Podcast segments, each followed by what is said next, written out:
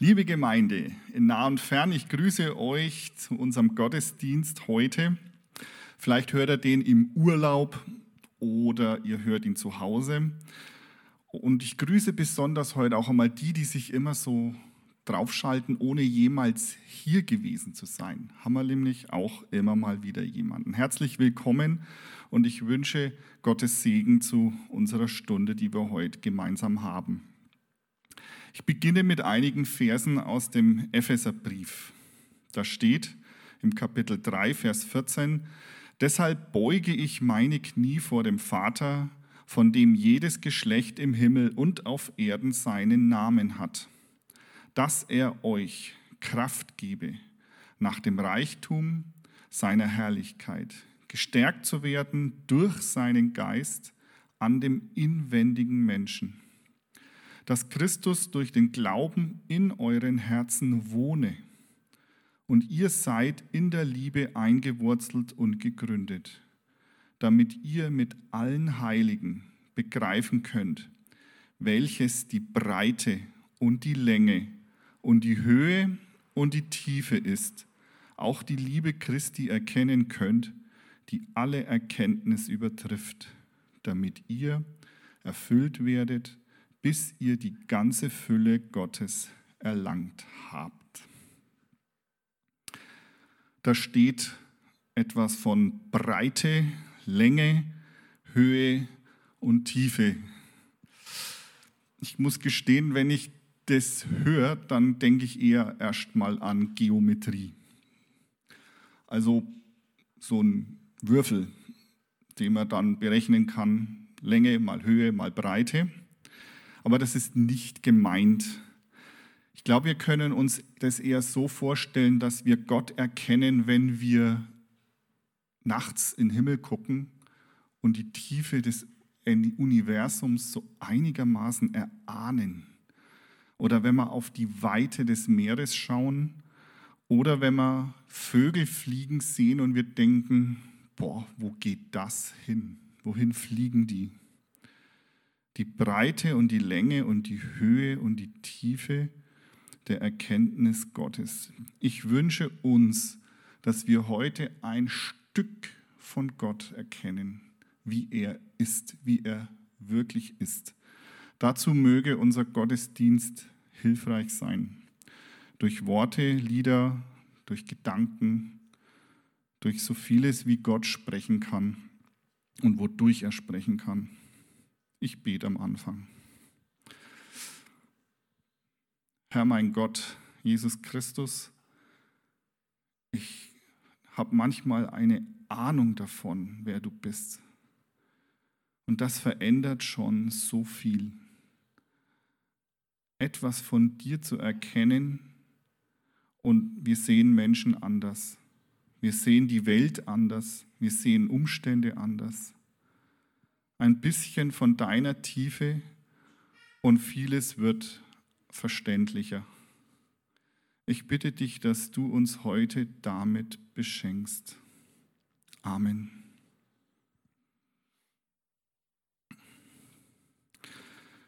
Unser Thema heute ist, warum ausgerechnet die?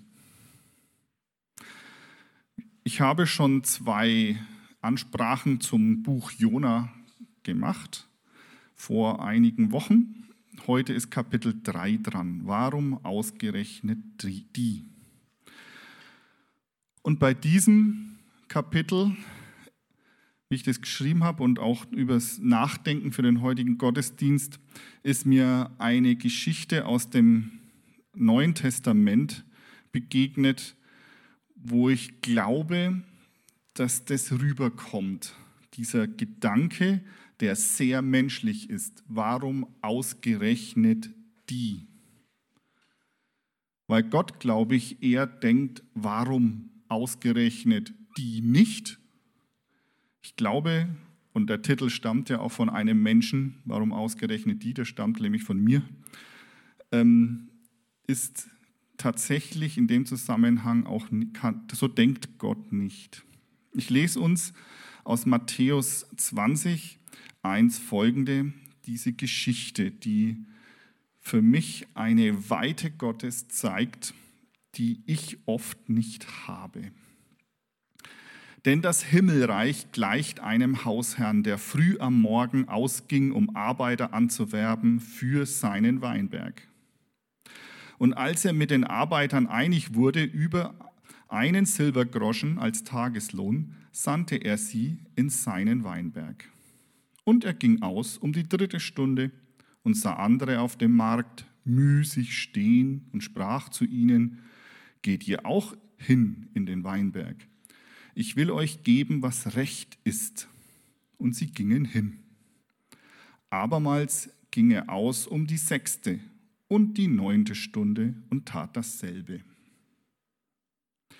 Um die elfte Stunde aber ging er aus und fand andere stehen und sprach zu ihnen, was steht ihr den ganzen Tag müßig da?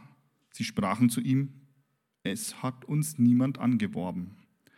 Er sprach zu ihnen, geht ihr auch hin in den Weinberg.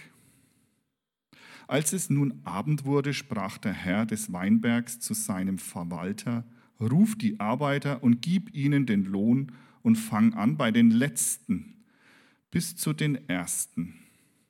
Da kamen, die um die elfte Stunde angeworben waren, und jeder empfing seinen Silbergroschen. Als aber die Ersten kamen, meinten sie, sie würden mehr empfangen, und sie empfingen auch ein jeder seinen Silbergroschen. Und als sie den empfingen, murrten sie gegen den Hausherrn und sprachen, diesen letzten haben nur eine, diese letzten haben nur eine Stunde gearbeitet, doch du hast sie uns gleichgestellt, die wir des Tages Last und die Hitze getragen haben. Er antwortete aber und sagte zu einem von ihnen, mein Freund, ich tue dir nicht Unrecht. Bist du nicht mit mir einig geworden über einen Silbergroschen? Nimm, was dein ist und geh. Ich will aber diesen letzten dasselbe geben wie dir. Oder habe ich nicht Macht zu tun, was ich will mit dem, was mein ist? Siehst du darum scheel, weil ich so gütig bin?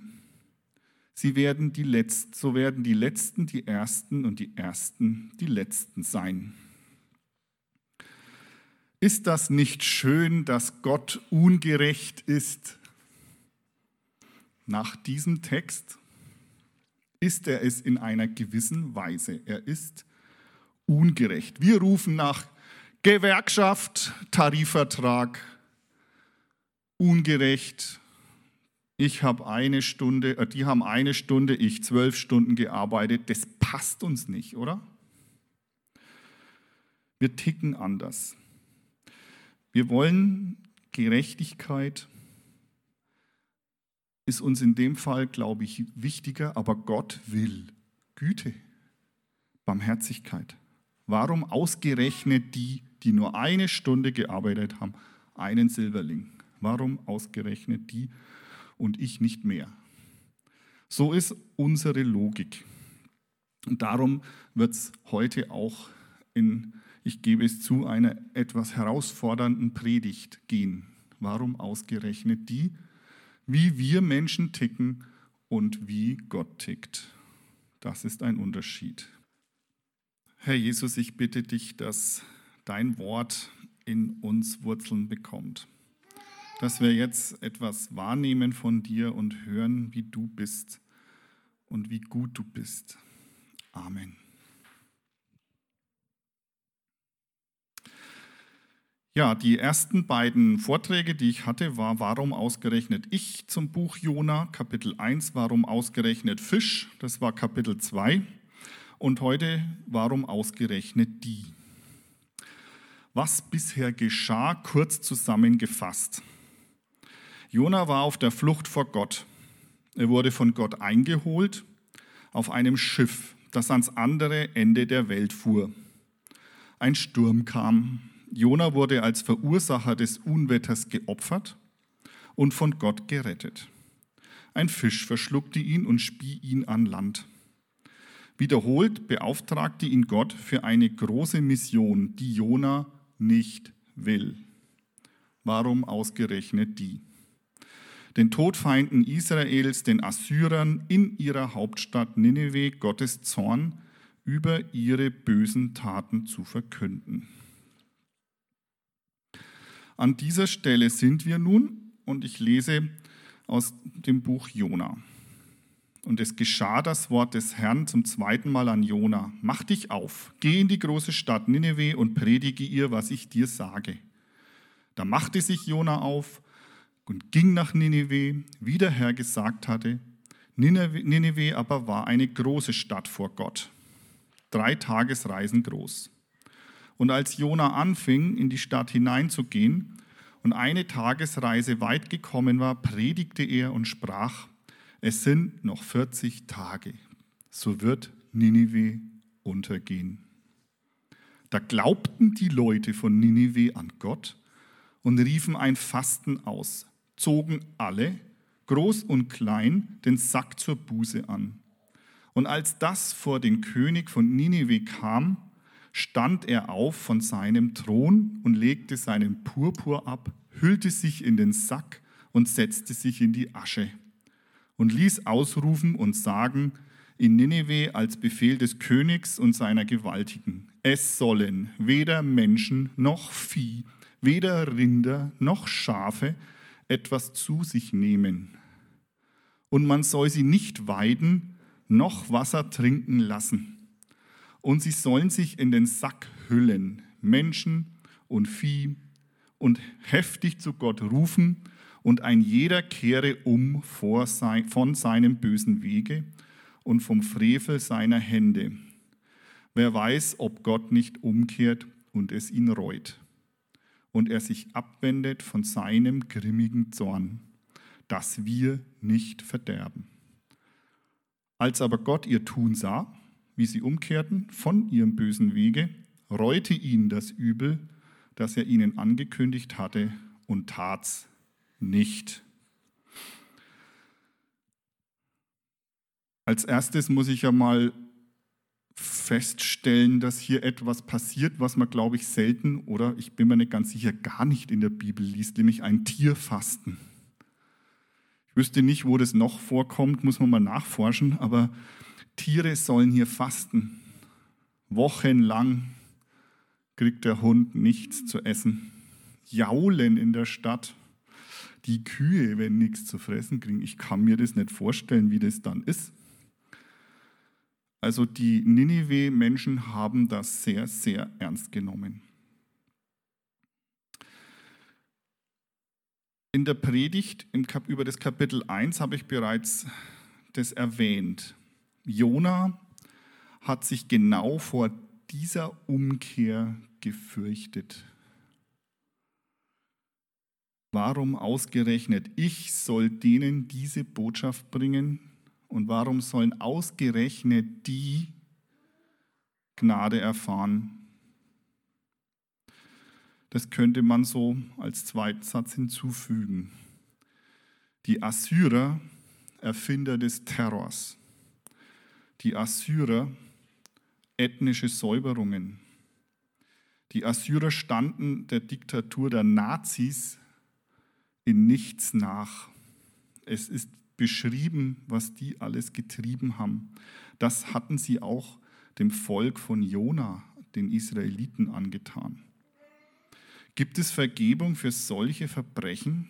Darf, darf jemand, der derart böse war, auf auf Gnade hoffen? Diese Frage steht hier im Raum und die bewegt auch Jona. Warum ausgerechnet die? Ich habe einen Bericht gelesen über Rudolf Höss.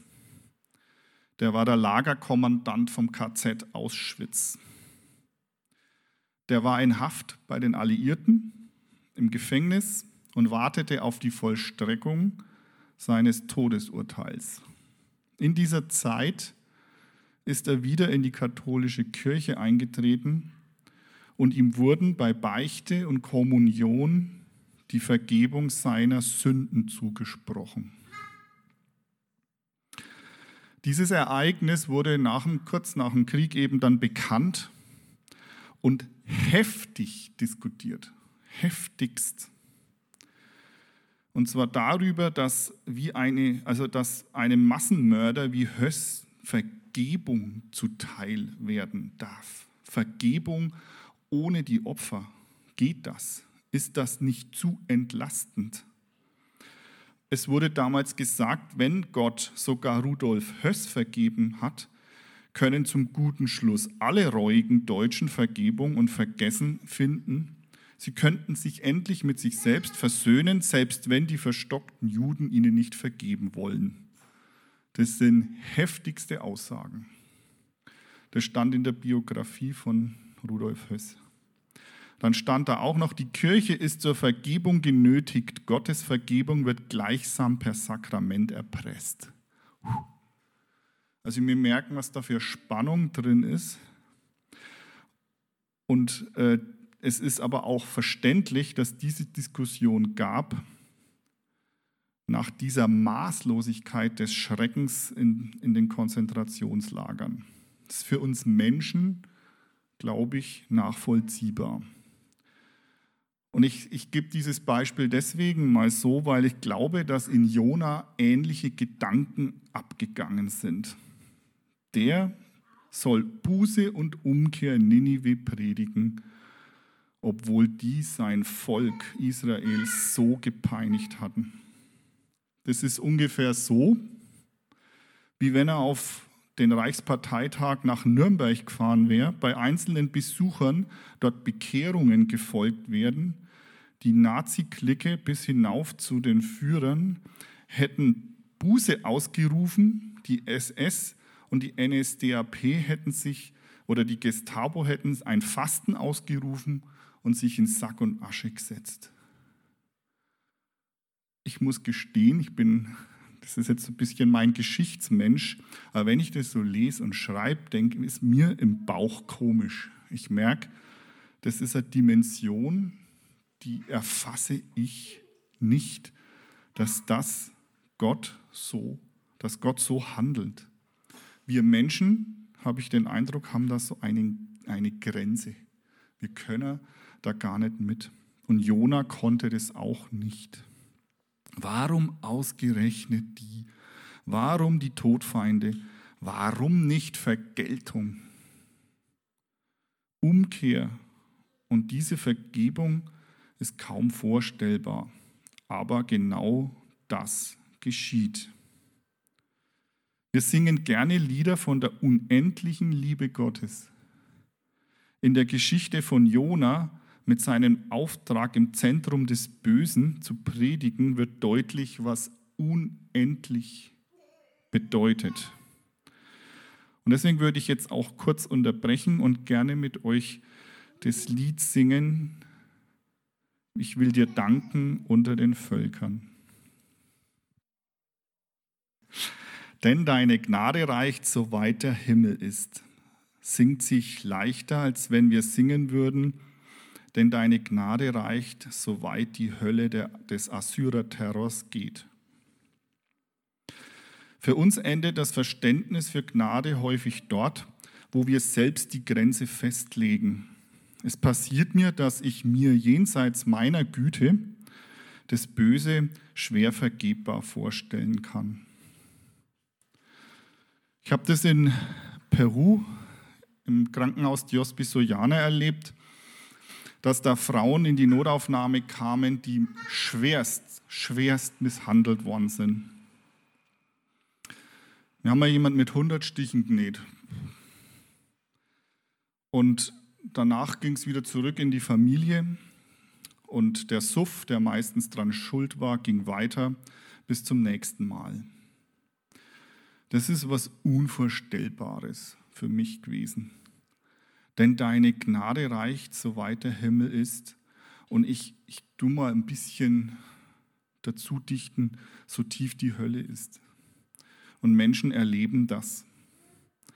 Der Jona hat es erlebt, ich da, viele Menschen in dieser Welt.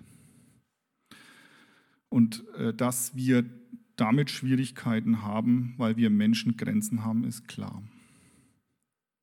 Es gibt eine Philosophin, die heißt Anna Arendt oder hieß, die schreibt Fundamentales über Liebe und Vergebungsbereitschaft. Die Liebe ist ausschließlich auf das, wer jemand ist, gerichtet. Und allein das befähigt die Liebe dazu, vieles und vielleicht alles zu verzeihen. Gott sind Ninive und seine Menschen, das waren wohl so 120.000, wichtig. Sie sind für ihn wer und nicht das Was ihrer bösen Taten. Das Was, die bösen Taten, verabscheut er und droht mit Strafe. Wer aber umkehrt und Reue zeigt, der macht Gott reuig, sodass er Gott von seiner Absicht der Vernichtung absieht. Reue ist der Grund, weshalb alles vergeben wird. Es ist eine Kraft, selbst stärker als der Vergeltungswille Gottes. Es wird beschrieben, wie die Menschen in Nineveh Buße tun. Gott sieht, wer Buße tut und das, was zur Buße geführt hat, das Böse wird vergeben. Die Liebe Gottes ist auf die Menschen in Nineveh gerichtet. Im Übrigen ändert dies nichts daran, dass Furchtbares getan wurde. Der Grund der Vergebungsbereitschaft ist nicht, dass die Liebe alles versteht und dass sich für sie der Unterschied zwischen Recht und Unrecht verwischt. Indem Gott in Liebe auf die Menschen Ninive sieht, sieht er ab vom Was und der Strafe dafür, weil diese sich vom Bösen distanzieren. Auch du bist wer. Auch wir sind bei denen, die ausgerechnet die sind. Die unendliche Liebe und Vergebungsbereitschaft Gottes ist für uns Menschen angesichts unglaublicher Schrecken in der Welt nicht erfassbar. Gott ist Liebe und die Welt entspricht nicht seinen Vorstellungen, häufig in abscheulicher Weise. Jona hat mit Ninives Abscheulichkeit seine Mühe, Gott nicht. Ihm genügt die Reue. Wie er auch in dem Gleichnis erzählt hat, was guckst du so scheel, dass ich so gütig bin? Ihm genügt Reue. Ihm ist wichtig, dass die Menschen zu ihm kommen. Jesus Christus kam in die Welt, um uns diese Weitherzigkeit Gottes zu zeigen. Denn also hat Gott die Welt geliebt, dass er seinen eingeborenen Sohn gab, auf das alle, auch ausgerechnet die, die an ihn glauben, nicht verloren gehen, sondern das ewige Leben haben. Das bist du und ich und alle anderen, selbst wenn wir diese anderen persönlich aufgegeben haben und ihnen keine Chance einräumen. Gott hat eine Chance für die, ausgerechnet die.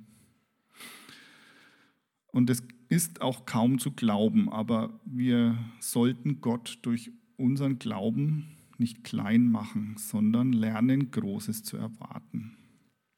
Wir lernen im Buch Jona einiges über unsere Toleranzfähigkeit, aber noch viel mehr über Gottes Liebesfähigkeit, Weitherzigkeit, Barmherzigkeit und Sehnsucht nach seinen Menschen, Menschen, die wie die in Nineveh oft sehr tief in Schuld verstrickt sind. Amen. Herr, ich begreife deine Liebe oft nicht. Ich hoffe auf sie. Sie gilt für mich, für alle Menschen. Und sie hat keine Grenze, wenn wir sie erfassen wollen. Du bist zu ehren, du bist groß und wohin sonst sollten wir gehen? Amen. Wir haben jetzt eine Zeit, wo wir miteinander singen, betend singen können, unseren Gedanken nachhängen, vielleicht auch der Frage nachgehen, wenn du auf dich wirken lässt, dass, Gottes, dass Gott es genügt, wenn jemand bereut. Was bedeutet das? Und was bedeutet es, dass Gottes Gnade unendlich ist?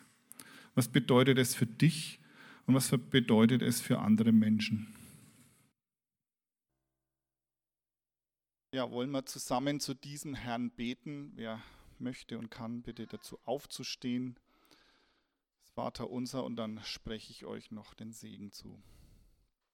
Herr Jesus, du bist derjenige, zu dem wir mit allem Möglichen kommen können.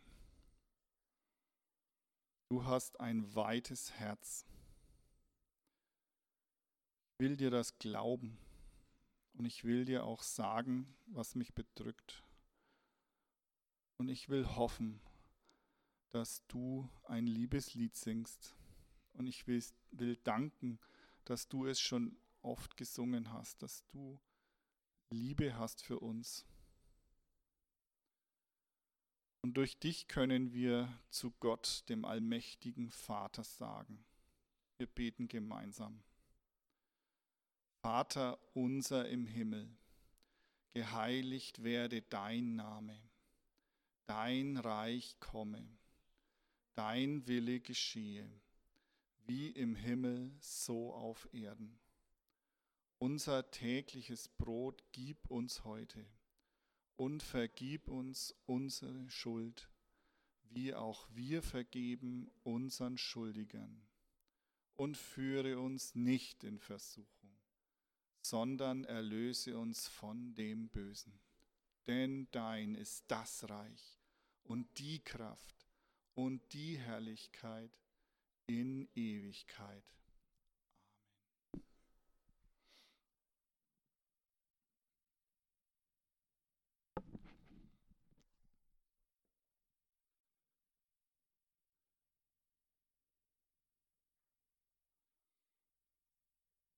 lese uns zum Segen noch einmal die Verse aus Epheser. Und die sind mit einem Wunsch verbunden, mit einem Segenswunsch. Es segne euch Gott, der Vater, der vor dem sich alle Knie beugen, nach dem alles benannt ist und der alle Kraft im, in der, und alle Herrlichkeit hat er stärke euch durch seinen Geist am inwendigen Menschen. Und dass Christus durch den Glauben in euren Herzen wohne, ihr in Liebe eingewurzelt seid und mit allen anderen Christen begreifen könnt, was die Breite und die Länge, die Höhe und die Tiefe ist. Und dass ihr die Liebe Christi erkennt, die alle Erkenntnis übertrifft. Dass ihr erfüllt werdet mit der ganzen Fülle Gottes. Das schenke euch der Herr, der dreieinige Gott, der Vater, der Sohn und der Heilige Geist. Amen.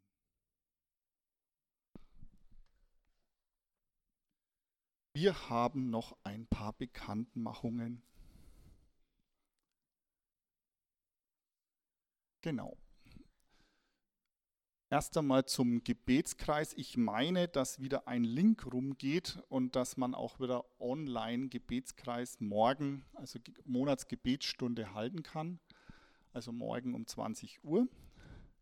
Ich meine, beten kann man zu der Zeit auch immer, aber man kann sich dann auch mit den anderen online treffen. Dann äh, nächsten Sonntag um 9.8. ist Gottesdienst, da ist noch einmal der Jona, das vierte Kapitel dran. Ähm, da geht es darum, ähm, warum ausgerechnet Gnade. Also das vierte Kapitel folgt als letztes. Und dann haben wir seit heute die sogenannte Gemeindekontaktbörse. Also die geht bis zum 9.8. Und da kann man, wenn, die müsstet ihr alle als Link bekommen haben oder auch Erinnerung gekriegt haben, die läuft auch schon.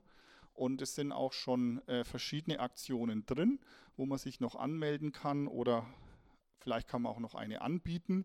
Und äh, letztendlich telefonisch kann man das auch über einen Holger erklärt bekommen und auch vielleicht auch noch vermittelt bekommen. Richtig gut, er nickt, das ist schön. Okay, also vom 2. bis 9.8. haben wir so eine Aktion losgetreten, ähm, wo man was anbieten kann, miteinander was zu machen. Essen, laufen, trinken, schlafen, Film gucken oder was auch immer. Also ganz verschiedene Tätigkeiten, die man teilen kann und anbieten kann. Ich wünsche euch noch einen schönen Gottes, äh, Gottesdienst, hatten wir schon, Sonntag, einen guten Start in die Woche und ja, nehmt ein paar Gedanken mit. Und wenn es der Gedanke ist, dass Gott so weit, bei weitem mehr gütig ist, als wir uns vorstellen können, und dass er so viel mehr für uns hat, als wir denken können. Ja, Gott befohlen und eine gute Zeit, bis wir uns wieder hören oder sehen.